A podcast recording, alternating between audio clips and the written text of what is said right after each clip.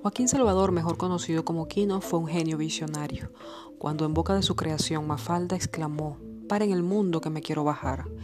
El planeta entero está azotado por el nuevo coronavirus. Se fortalece una nueva especie de guerra fría entre China y Estados Unidos, mientras la Unión Europea trata de dominar la peor recesión económica de su historia reciente.